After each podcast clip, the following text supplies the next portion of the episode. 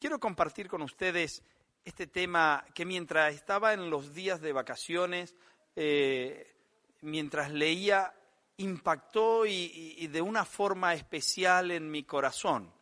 Y eso me llevó a, empezar a hurgar eh, en material y empezar a, estar orando por esta palabra eh, que tiene que ver con la venida del reino. Y quiero compartir un pasaje con ustedes que lo podamos leer. Y cuando hablamos de la venida del reino, claramente nuestra mente enseguida va a la segunda venida de Jesucristo, eh, que por cierto ya está pronto.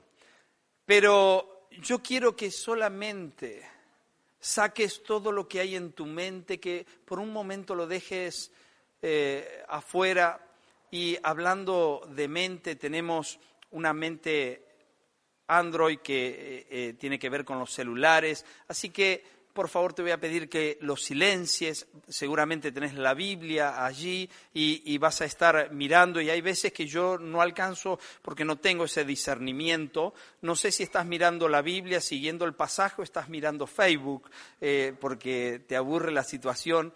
sé libre, sé libre. Lo único que te pido que le bajes el volumen, porque si te llegan las notificaciones nos damos todo vuelta a ver quién es el que tiene el celular abierto. Entonces, para evitar eso, baja el silencio eh, para que no nos demos vuelta y podamos seguir concentrados.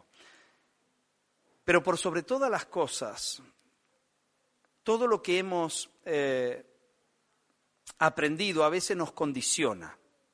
Y la Biblia habla de eh, argumentos mentales, fortalezas que se han levantado, que durante años nosotros hemos levantado. Eh, y muchas veces yo me he cruzado con personas que eh, lo interpretan de tal manera alguna situación entonces ya lo determinan como que esa situación es así. Y por más que vos venga y le digas que no, que las cosas son diferentes, que mira, tenés que entender esto, te van a decir sí, sí, sí, sí, pero en el fondo ellos ya determinaron, hicieron un juicio y las cosas son como ellos creen. Muchos de nosotros estamos envueltos y atravesados por esa costumbre. Yo quiero pedirte en esta mañana que dejes que el Espíritu Santo hable a tu corazón.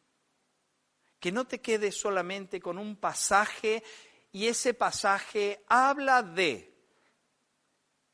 Por favor, quiero que en algún instante te sientas compenetrado en la palabra a tal punto que puedas sentir que la voz de Jesús te está hablando a ti y que en ese momento estás allí Olvídate todo lo que has aprendido, olvídate todo lo que te venga a la mente, desechalo en el nombre de Jesús y permanece abierto para que el Espíritu de Dios, solamente el Espíritu de Dios, pueda hablar a tu corazón. Amén. Abran las escrituras en el Evangelio de Lucas, capítulo 17, versículo 20 hasta el versículo 37.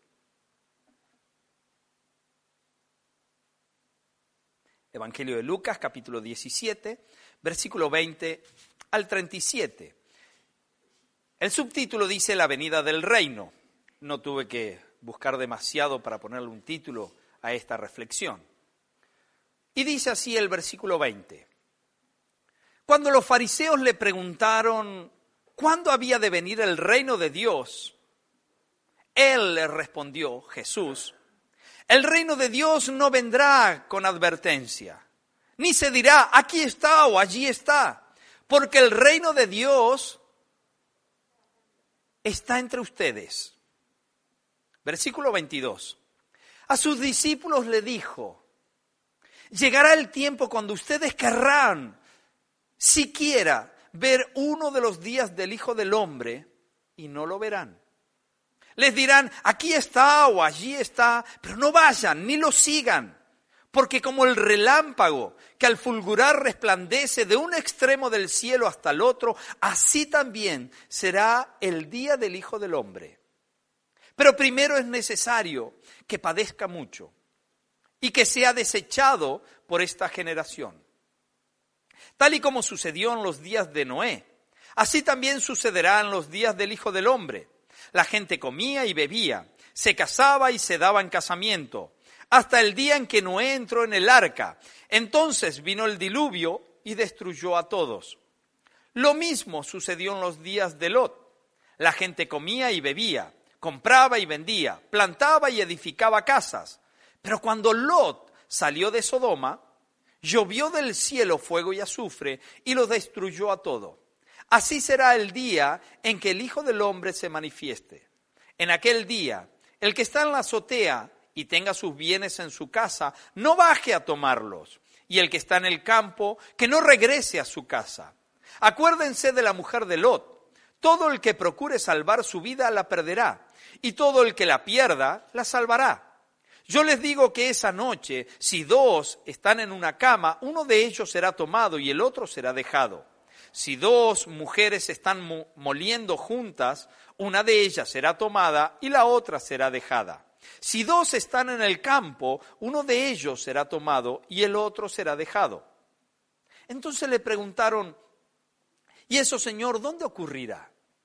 Y Jesús le respondió, donde está el cadáver, allí se juntan los buitres. Hasta allí nomás la palabra. Jesús siempre una de las características que tiene es que es enigmático. El jueves hablábamos con los varones que los mismos judíos le decían, vamos, dínoslo abiertamente, ¿eres tú el Cristo o no? Jesús siempre daba respuesta para que pensaran, para que analizaran y sacaran sus propias conclusiones. Y en este caso toma dos posturas y Jesús tiene dos posturas diferentes. Fíjense que a los fariseos le dice, eh, el reino de Dios no va a venir con señales. El reino de Dios ya está entre ustedes. Pero al instante le dice a los discípulos, no, no, tranquilo, porque cuando venga el reino de Dios será como un rayo en la noche, que se va a ver de un extremo al otro. Otros pasajes dicen, todo ojo lo verá. Entonces uno lee eso y en definitiva dice, pero ¿cómo será? ¿Se verá o no se verá? ¿Habrá señales? No habrá señales. ¿Podremos discernir? No podremos discernir. Hay un pasaje donde Jesús dice, ustedes son muy inteligentes, muy sabios, se dan cuenta cuando llega el verano, se dan cuenta cuando tienen que sembrar, se dan cuenta, pero no pueden discernir los tiempos. No, eh, como que no son inteligentes para discernir los tiempos. Y en cierta forma Jesús nos pone en una postura que uno llega y dice, ¿para dónde salgo? ¿Qué es lo que tengo que hacer?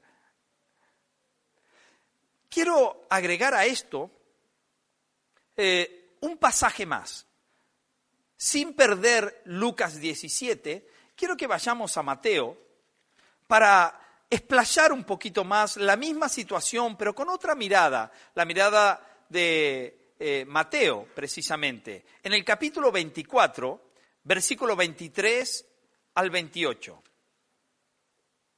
Evangelio de Mateo, capítulo 24, versículo 23 al 28. Y dice así, así que si alguien les dice, miren, aquí está el Cristo, no miren,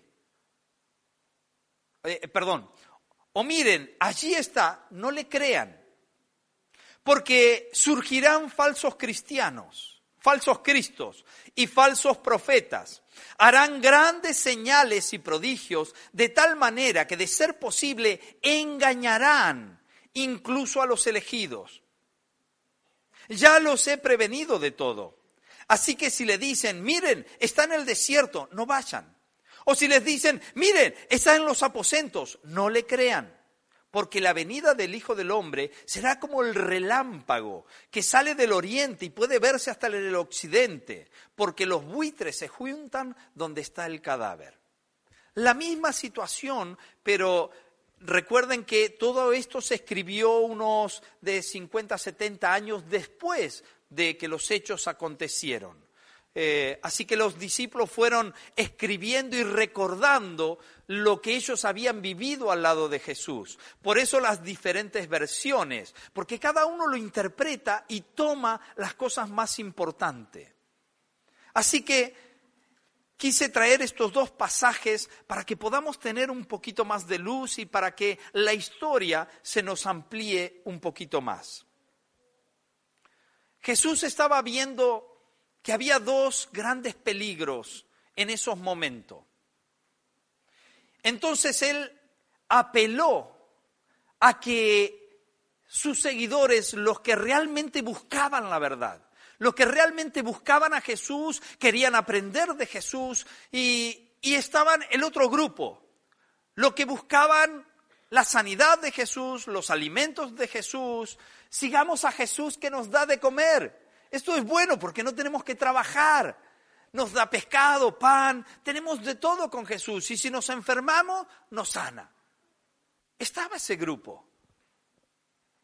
Gracias a Dios es diferente a hoy. ¿No?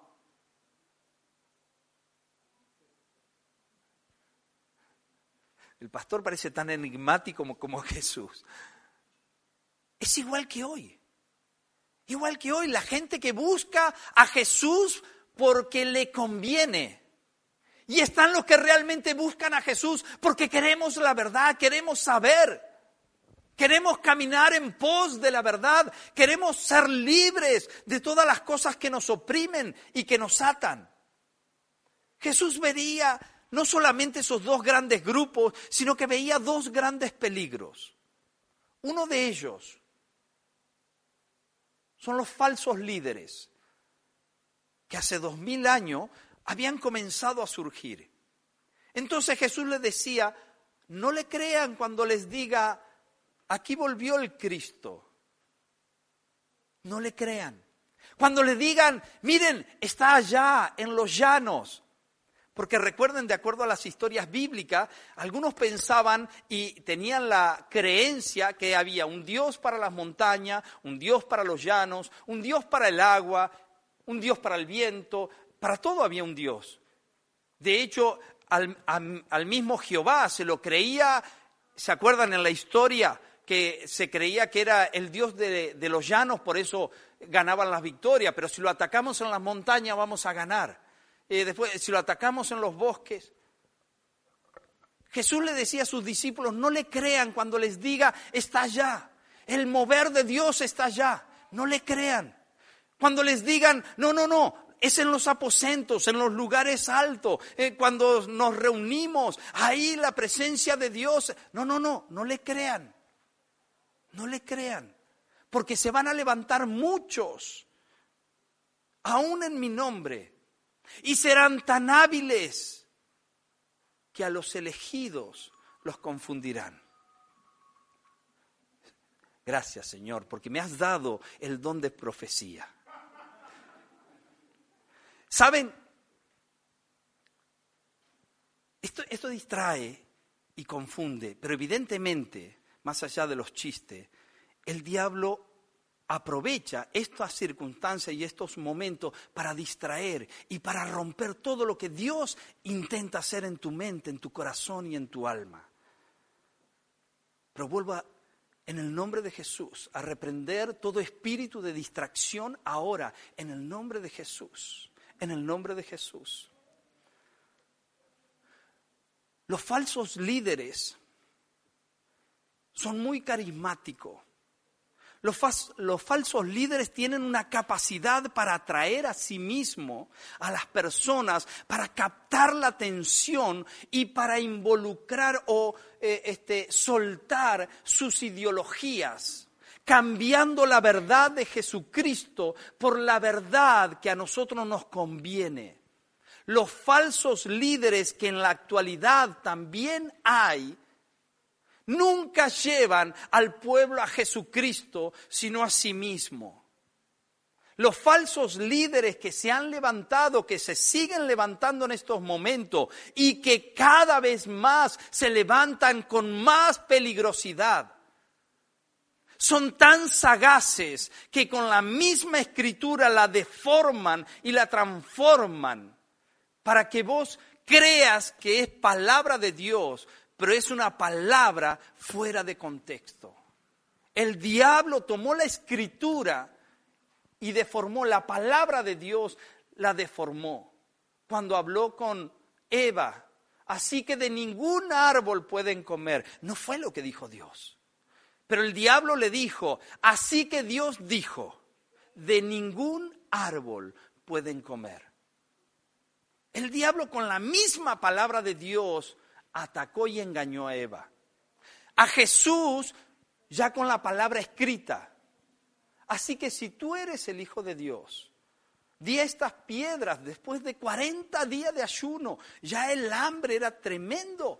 Di estas piedras que se conviertan en pan porque parecían pan esas rocas. Porque escrito está. El diablo es sagaz. Y los falsos líderes son herramientas del diablo que con su carisma, infundado del mismo infierno, lo que tratan de hacer es apartarte y empezar a negar verdades bíblicas. Y muchos de nosotros estamos atrapados en esas mentiras. Entonces no hacemos determinadas cosas porque escuché al profeta YouTube que dijo que no, no, no hay que hacer tal cosa, no hay que hacer tal otra. No, el verdadero nombre de Dios es. Entonces cuestionamos todo. Pero la Biblia dice que el Espíritu de Dios nos guiaría, pero no apelamos al Espíritu de Dios. Apelamos a YouTube. Y le creemos a YouTube. Y el Espíritu de Dios dice, no, sígueme, pero es más fácil verlo, googlearlo, es más rápido. Jesús veía que esos líderes falsos se estaban levantando, se estaban preparando y estaban desviando la atención de muchos. El segundo gran peligro que estaban, eh, que Jesús estaba percibiendo en esos momentos donde Jesús estaba en persona, pero por supuesto, muchos de los que lo seguían, lo seguían como un gran profeta, un gran maestro, un gran varón de Dios, nada más. Pero asimismo, Jesús veía que uno de los grandes problemas que tenía la gente en ese momento, y recuerden el contexto social y político de esos días, un pueblo que estaba bajo el yugo de la esclavitud, durante años, décadas, estaban esperando el gran libertador. Y de repente les llega un muchachito, hijo de un carpintero, y después quiere empezar a revolucionar todo, cambiar la historia con amor. Claro, los confundía la gente. Los confundía. Y eso quiero que lo entiendan, pero el, el gran peligro que Jesús también veía era el desaliento. Porque la gente lo seguía a Jesús. Estaba satisfecho, le encantaba escuchar a Jesús. Pero cuando terminaba de hablar Jesús, sus vidas volvían a la misma situación que antes. Y ellos habían esperado otra cosa. Ellos esperaban otra cosa. El desaliento fue un gran peligro. En el capítulo 24 de Mateo, pero los versículos 10 al 12 dice, en aquel tiempo muchos tropezarán y unos a otros se traicionarán y odiarán. Muchos falsos profetas se levantarán y engañarán a muchos. Y tanto aumentará la maldad que el amor de muchos se enfriará. Jesús estaba declarando que dos grandes peligros se avecinaban, los falsos líderes, pero también el desaliento, el desaliento de la gente. Muchos van a perder la esperanza. Y de hecho, al cuarto día de que Jesús, o al tercer día de que Jesús fue crucificado, los mismos discípulos de Jesús, algunos de ellos ya habían perdido toda esperanza. Estaban escondidos, porque si eso hicieron con el maestro, seguramente van a venir por nosotros. Ya Judas se, se ahorcó por alguna razón, porque la cosa es brava. Y en el camino a Emaús, dos de ellos iban caminando, se le junta Jesús, pero ellos estaban, yo esperaba que hubiese sido otra cosa. Yo esperaba que estos tres años compartiendo con el maestro hubiesen sido diferentes. Y Jesús escuchando cómo hablaban de él, de la desazón, porque las cosas no salieron como yo esperaba. Yo esperaba que hubiese sido un gran líder, que tuviera poder, pero no fue así. Eso es lo que ellos estaban diciendo. Jesús sabía que el desaliento iba a ir en aumento, iba a ir ganando los corazones.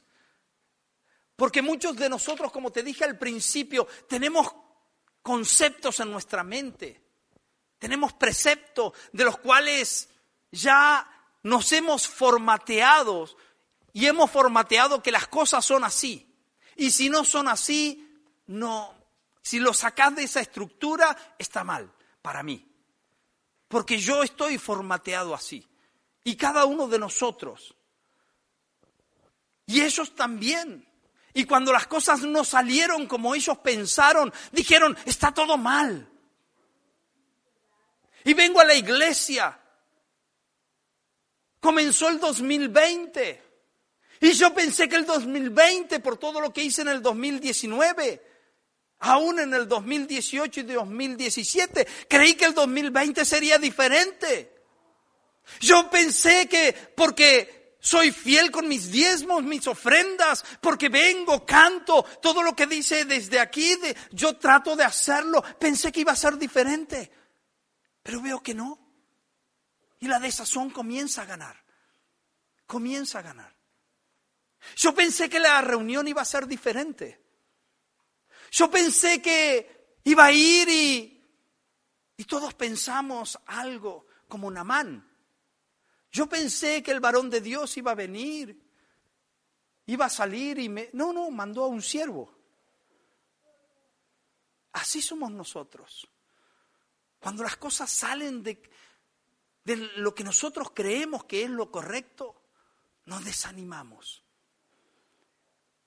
Pero no solamente que nos desanimamos, sino que eso lleva a la murmuración. Y nunca falta el que del otro lado se está potenciando como un líder, falso por supuesto, y toma esa murmuración y lo que causa es división. Y cuando Jesús estuvo tratando de armar seguidores, siempre pensó en cuerpo. Jesús la cabeza y los discípulos eran el cuerpo, los seguidores eran el cuerpo. Pero cuando Judas fue ganado su corazón por la ambición, por el diablo, él marcó claramente una división. Pasaron los años y eso no ha cambiado. Jesús es la cabeza. La iglesia es el cuerpo. Pero nunca falta el que dice, ¿y por qué yo tengo que ser dedo y el más pequeño? Tranquilamente puedo ser nariz. Claro, porque no no sabe lo que significa ser una nariz. Y a veces nosotros comenzamos a murmurar porque las cosas no se hacen como yo pienso, como yo creo. Y comienza el desaliento.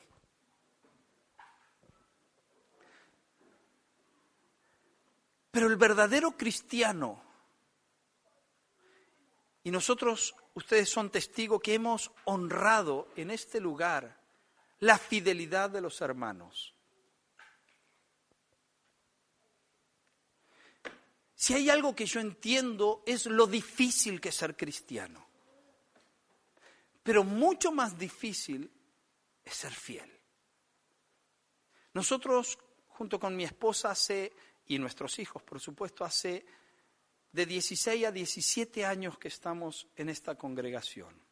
Cuando llegamos ya había hermanos que aún hoy y hoy están sentados frente a nosotros a los cuales nosotros honramos y los hemos hecho pasar aquí y hemos hecho que todos aplaudan. porque somos chupamedia? No, no. Porque tranquilamente con la crisis que esta iglesia vivió, con cambio eh, eh, este, de, pastor, cambio de, de visión pastoral, la iglesia sufrió una crisis. Pero estos hermanos permanecieron firmes, a pesar de la diferenciación que había en la visión pastoral.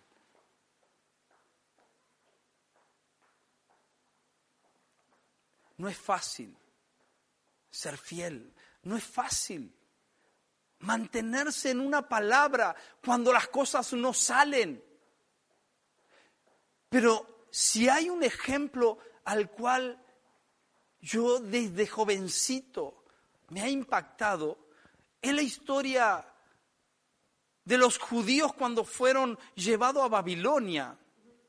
Y un rey quería que los príncipes, los más inteligentes, se les cambiaran los nombres y se les diera de comer de la comida del rey.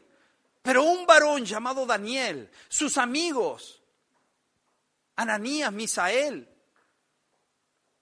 y el otro que ni recuerdo. Sí, es el nombre babilónico. Pero no importa. Pero esos amigos dijeron, no vamos a comer de la comida del rey, vamos a comer verdura y vamos a tomar agua. Me mata el rey. Nuestro Dios nos va a cuidar y vamos a estar mejor alimentados que los demás.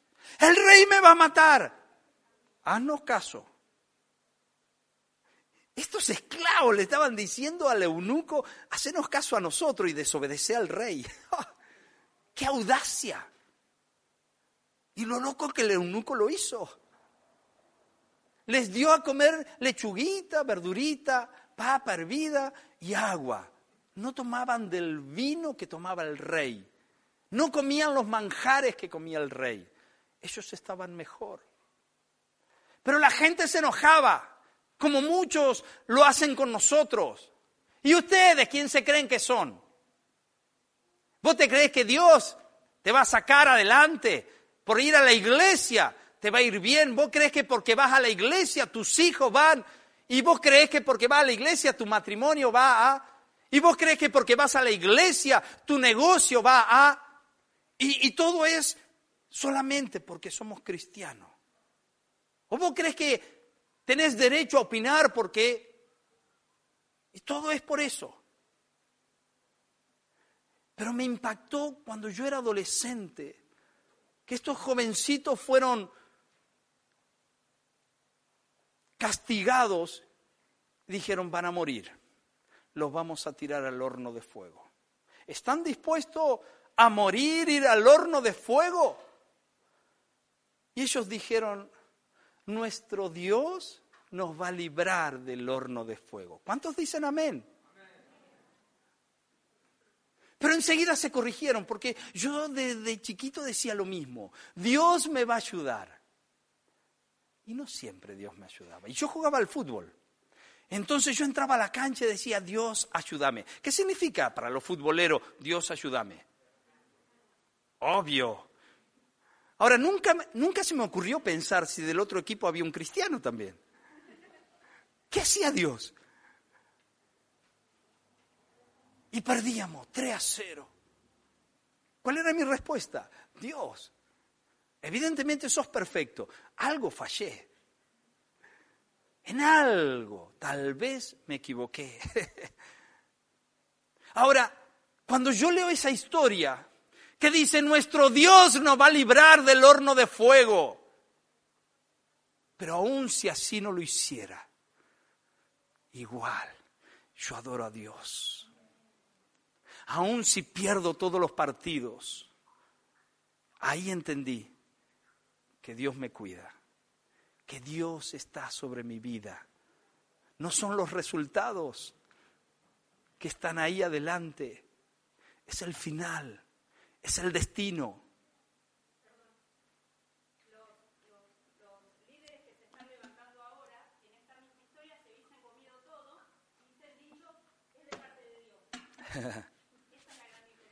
La bendición de Dios. Tal cual. Sí, tal cual.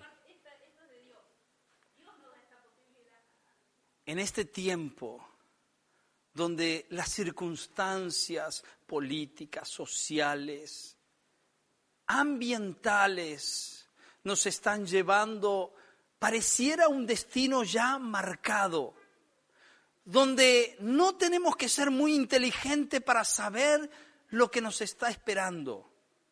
Claramente la Biblia habla de guerras, pestes, y no quiero tocar el coronavirus, que no lo pueden frenar, como hace un par, de años, un par de décadas de año, el famoso SIDA, el HIV, fue una pandemia y empezó a matar y todo el mundo ahí comenzó a valorar a, su pareja. Dijeron, vamos a dejarnos de locura porque esto es terrible, es un castigo de Dios. Y ya salían los posteos por los diarios, la maldición divina. Y siempre hay alguien que va tomando la posta. no te desanimes. No importa en esta, en esta parte del, del cono sur del planeta donde Dios nos puso. Yo quiero decirte lo que hace un buen tiempo yo estoy declarando y siento fuertemente en mi corazón. Esta es la perla del noroeste, el mejor lugar donde Dios nos ha puesto. Es un lugar maravilloso, una tierra bendecida, porque la bendición de Dios está en nosotros y nosotros estamos en este lugar. Por lo tanto, este lugar es bendito, es bendito por sus hijos, porque lo pisamos, porque no era la tierra, era hacia donde iba Jacob. Todo lo que hacía Jacob prosperaba. Se fue con Labán y los ganados de Labán crecieron Iba, volvía con Esaú y sus ganados crecían porque era la presencia de Dios sobre Jacob, la bendición de Dios. La bendición de Dios está sobre tu vida. No importa la circunstancia, no importan las medidas políticas, no importa la economía, si el dólar se dispara o no se dispara tu economía está en las manos de Dios, pero por sobre todas las cosas, tu destino está en las manos de Dios. Tal vez verás que en los próximos meses tendrás que comer arroz y arroz y no somos chinos, pero estaremos inflados de tanto arroz porque no nos da para la carne. Pero tranquilo, tu destino es un destino de gloria. Créele a Dios. Créele a Dios, no le creas a la circunstancia. Jesús estaba mirando a sus discípulos y a los fariseos. Los fariseos se creían los elegidos, los fariseos se creían los mejores. Y él le decía, muchachos, no esperen grandes señales, porque el reino de Dios está en ustedes. El reino de Dios está en medio de ustedes. ¿Por qué le decía eso? Es que Jesús mismo era la reencarnación del, del, reino. Perdón, reencarnación no, encarnación del reino. Jesús mismo era la manifestación del reino de Dios, pero ellos no lo podían ver. Y por otro lado, algo muy importante también. Cuando Jesús mandó a los doce discípulos que vayan de dos en dos. El anuncio era, díganle a la gente, el reino de Dios se ha acercado. Luego mandó a los 72 que hicieran la misma situación, que sanaran enfermo, que liberaran endemoniado y que predicaran el reino de Dios se ha acercado. ¿A qué se refería? No solamente que Jesús era la misma representación del reino de Dios, sino que el reino de Dios estaban los discípulos también. El problema era que en ese momento estaban esperando un reino que transformara las cosas, un reino que sacara la miseria y que estableciera la grandiosidad de Dios, como era antes el templo cuando lo edificó eh, Salomón, con toda su majestuosidad. Estaban esperando eso, porque se suponía que era mayor aún que Salomón. Pero el reino de Dios ya se había acercado, pero no cambiaba las cosas, cambiaba las vidas. El reino de Dios está en medio nuestro, no cambiando cosas. No cambia el producto de lo que determinan los gobernantes. No va a cambiar eso. El reino de Dios lo que cambia es tu corazón, es tu vida. El reino de Dios no es un producto. El reino de Dios es la misma presencia de Dios en tu interior. El reino de Dios cambia las vidas. Muchas veces nosotros queremos y, que cambien los hogares, que cambien eh, allí en la cárcel. El reino de Dios trabaja en las personas, no en las paredes. Pero si nosotros, como personas benditas, empezamos a tocar porque nuestras manos son benditas, pero no porque somos súper, sino porque la presencia de Dios está en nosotros, porque Él quiere que sea así.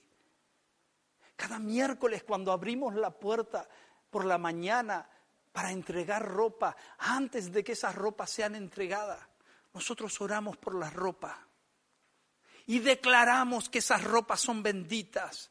Porque cuando pasan por las manos de un hijo de Dios, todo lo que toca la palma de tu mano es bendito. Y porque creemos que Dios, así como le dijo a Abraham, tú eres bendición, no de bendición, tú eres la bendición. Nosotros también creemos que somos la bendición para este lugar. Somos la bendición para la gente que viene a este lugar. Somos la bendición para el barrio. Nosotros somos la bendición.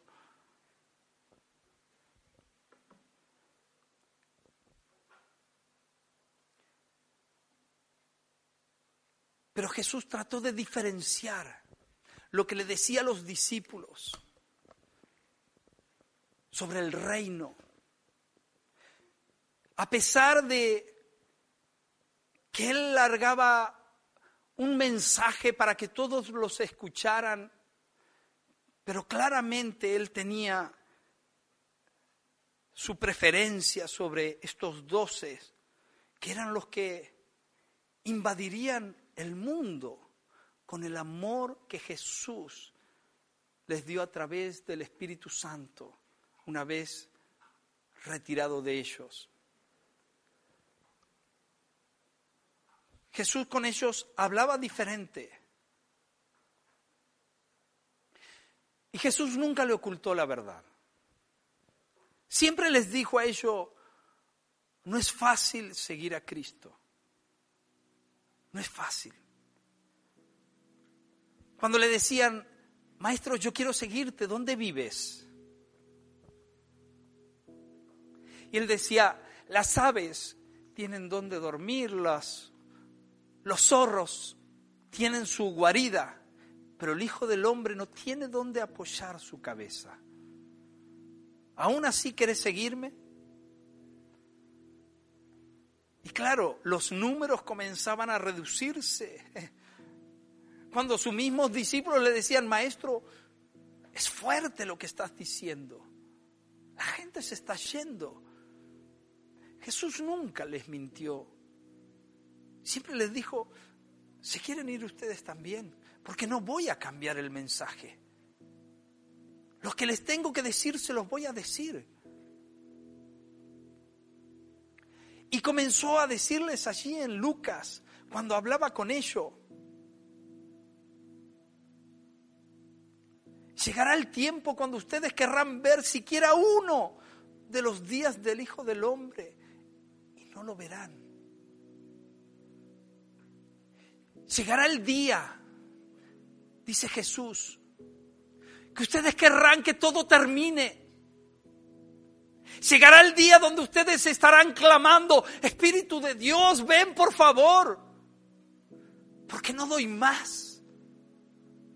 En Apocalipsis capítulo 6, versículo 10, claramente dice, a gran voz decían, Señor santo y verdadero, ¿hasta cuándo seguirás sin juzgar a los habitantes de la tierra, sin vengar nuestra sangre derramada?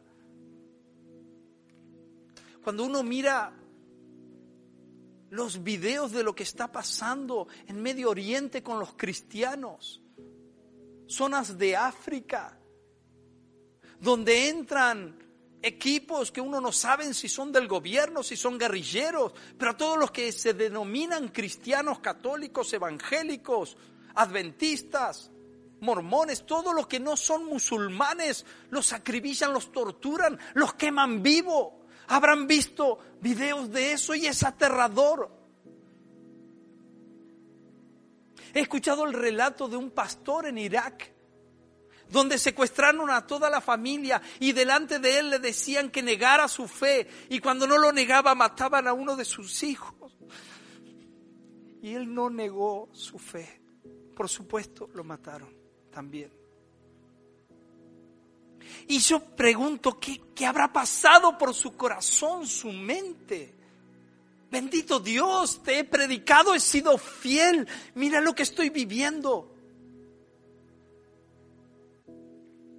Pero el día que Jesús se encuentre con él, claramente le va a decir, nunca te mentí, nunca te dije que sería fácil, pero aquí pasa y goza del mejor momento, porque lo mejor no es lo que vivimos aquí.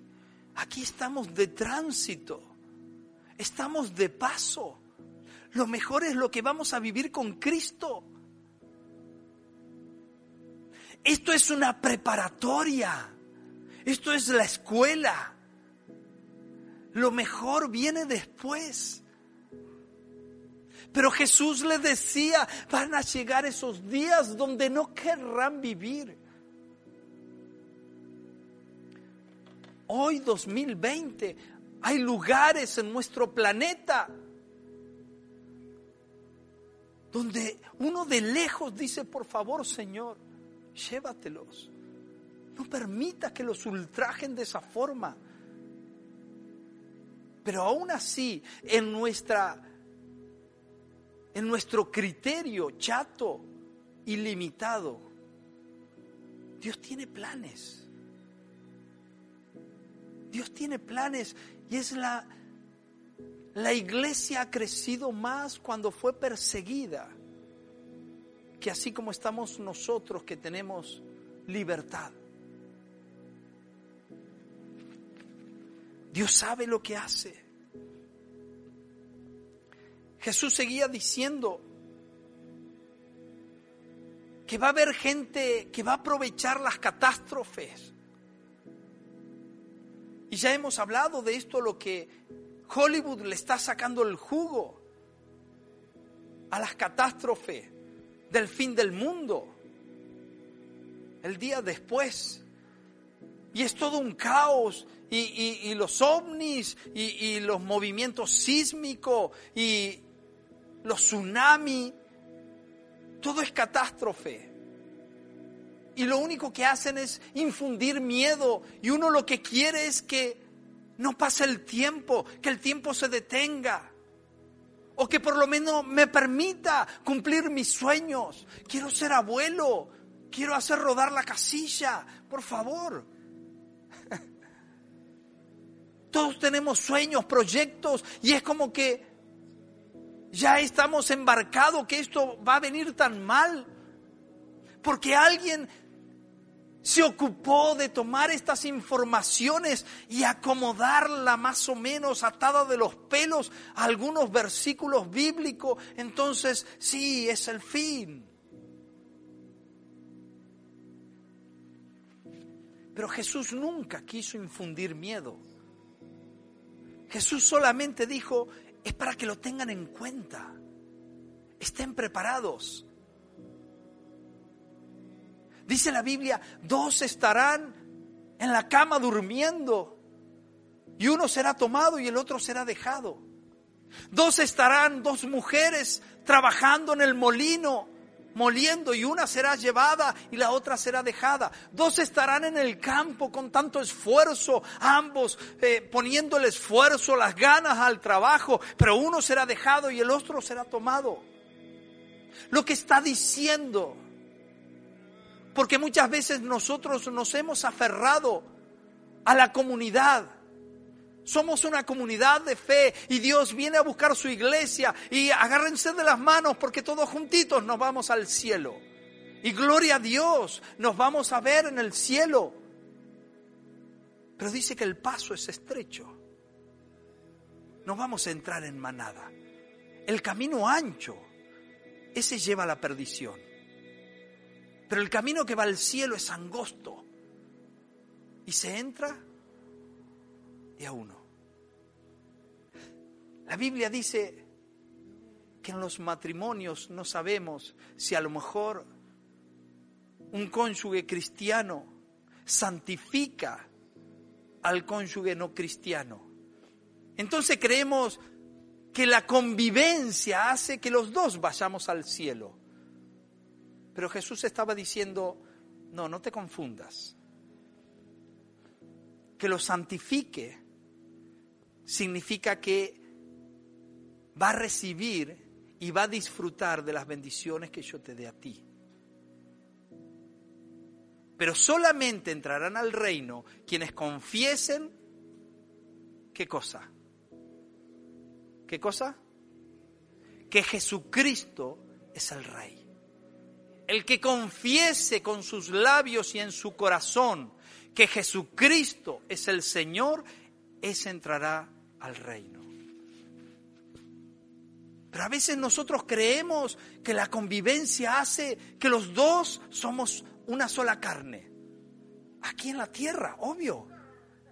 Pero cuando vayamos al cielo no vamos a ir en carne, sino en cuerpo glorificado. La carne queda aquí.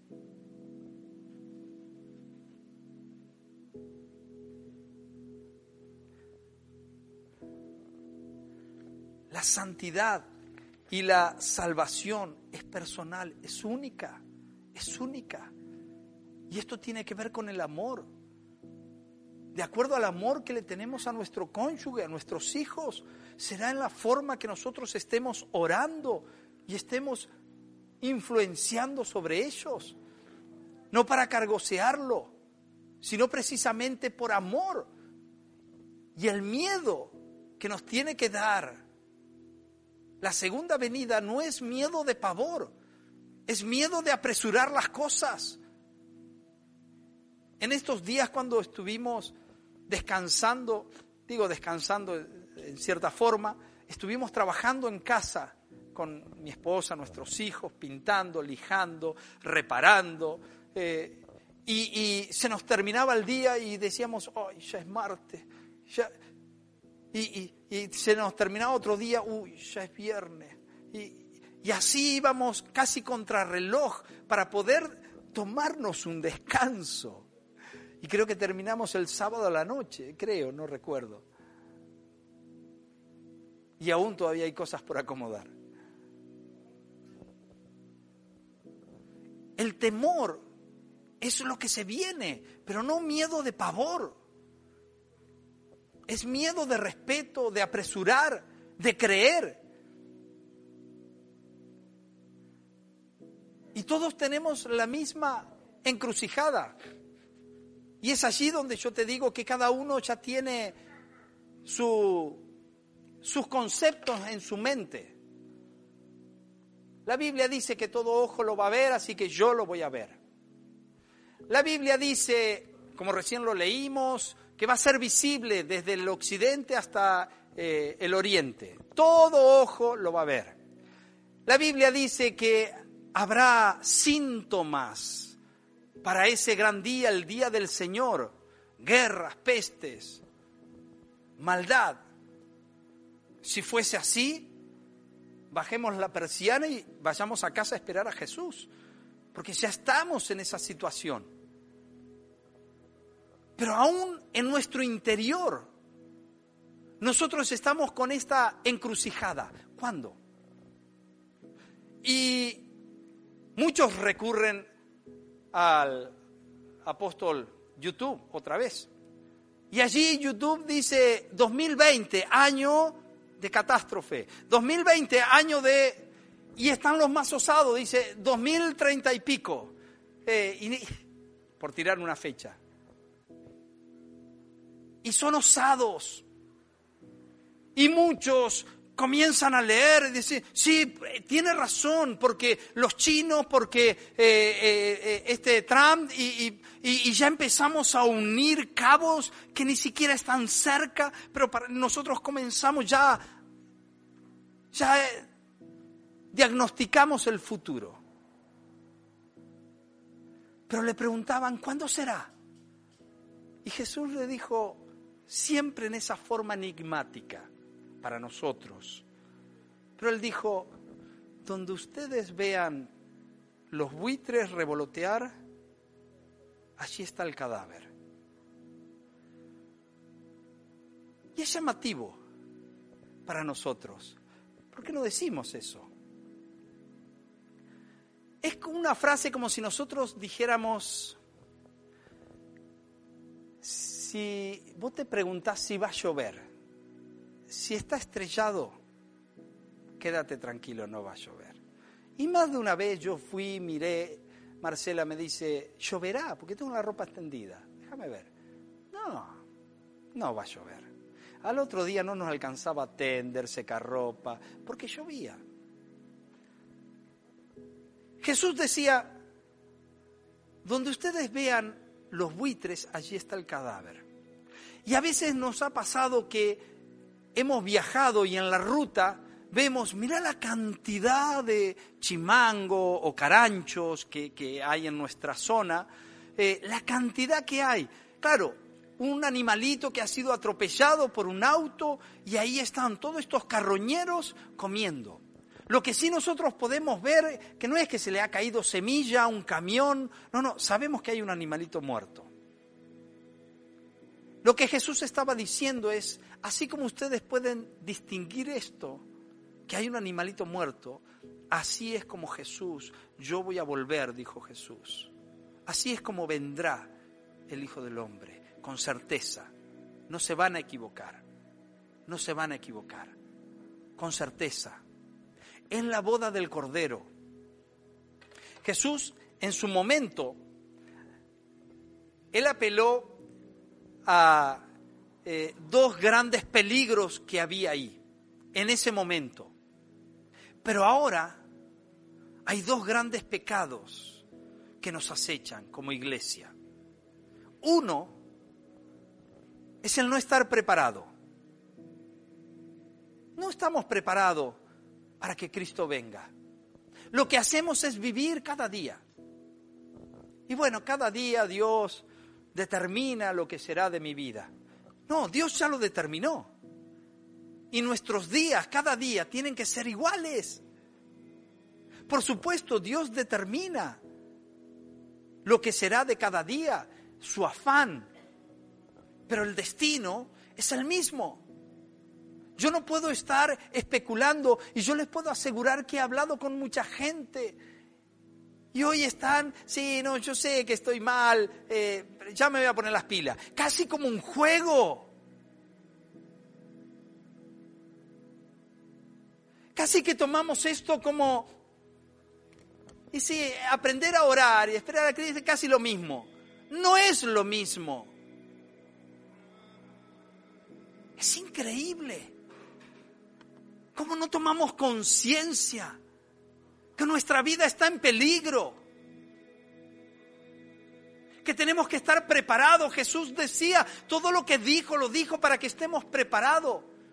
Pero el gran pecado que hoy está azotando en las congregaciones es el no estar preparado. Entonces nos preparamos para tener una vida de éxito, para tener un matrimonio de éxito, para tener eh, eh, una, vida feliz, para tener una relación con nuestros hijos eficaz. Eh, y nos preparamos, nos preparamos, pero no nos preparamos para la venida de Cristo. Y copiamos modelos del mundo psicológicos. Y poco caso le hacemos a la escritura.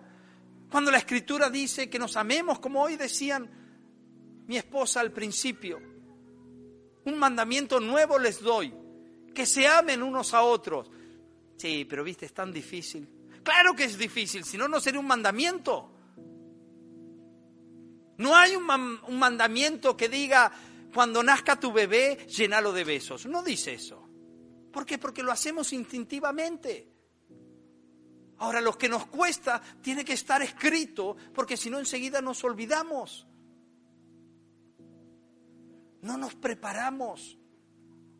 Y el segundo gran pecado es que también creemos que todavía hay mucho tiempo.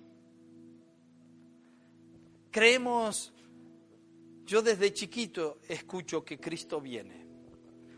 Ya tengo 55 años y todavía sigo escuchando que Cristo viene.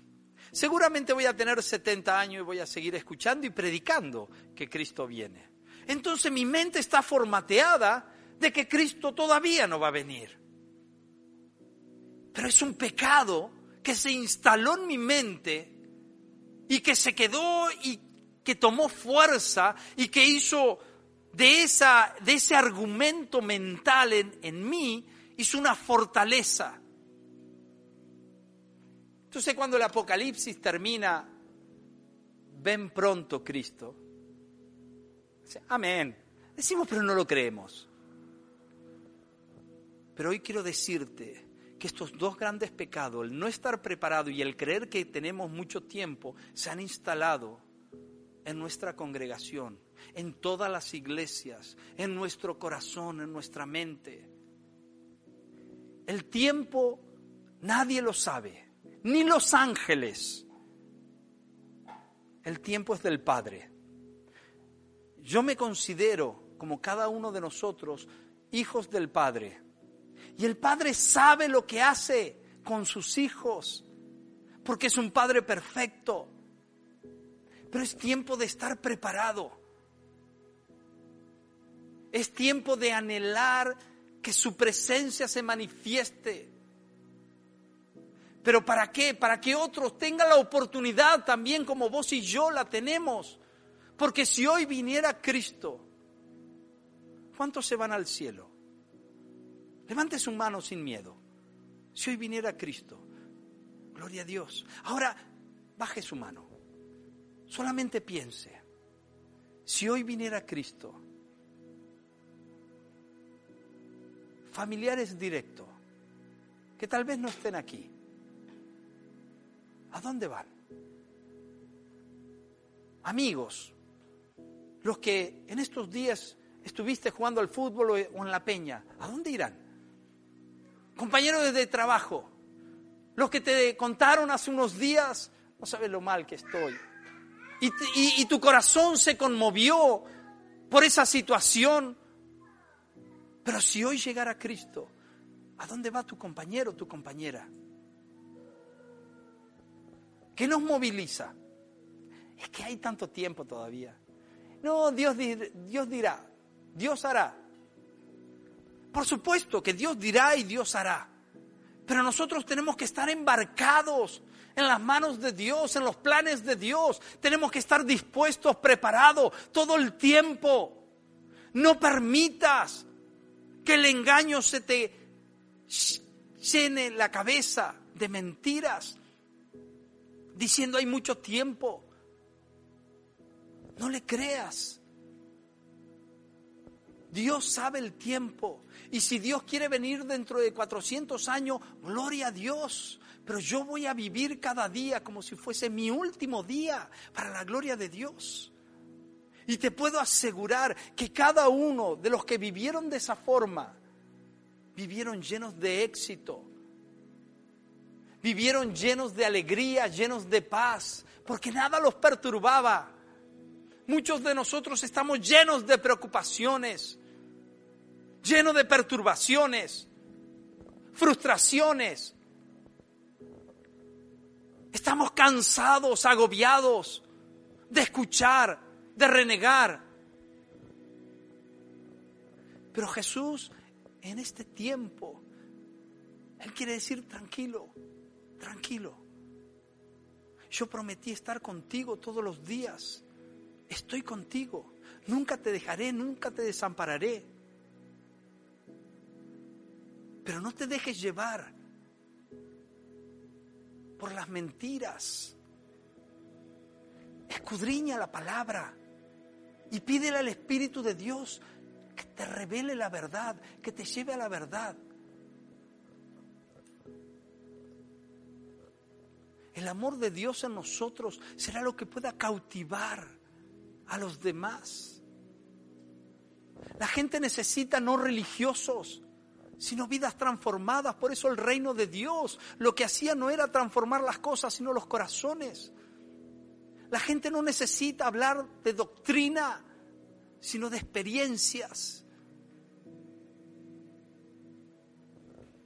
Y la doctrina muchas veces cansa, fastidia, enoja. Pero las experiencias personales acercan, atraen. Y cuando Jesús nos llamó de las tinieblas a su luz admirable, es para que contemos lo que Dios hizo en nosotros. No podemos contar lo que no conocemos. Pero nadie nos puede tapar la boca de contar lo que pasó en nosotros. Tienes que contar cómo saliste de la angustia, de la tristeza, de la miseria. Tienes que empezar a revelar lo que Dios hizo en tu vida. No fueron tus habilidades. Hay propósitos. Lo que Dios hizo en tu vida es un propósito. Hace unos días escuché la prédica de nuestro hermano Nelson cuando le hablaba de José.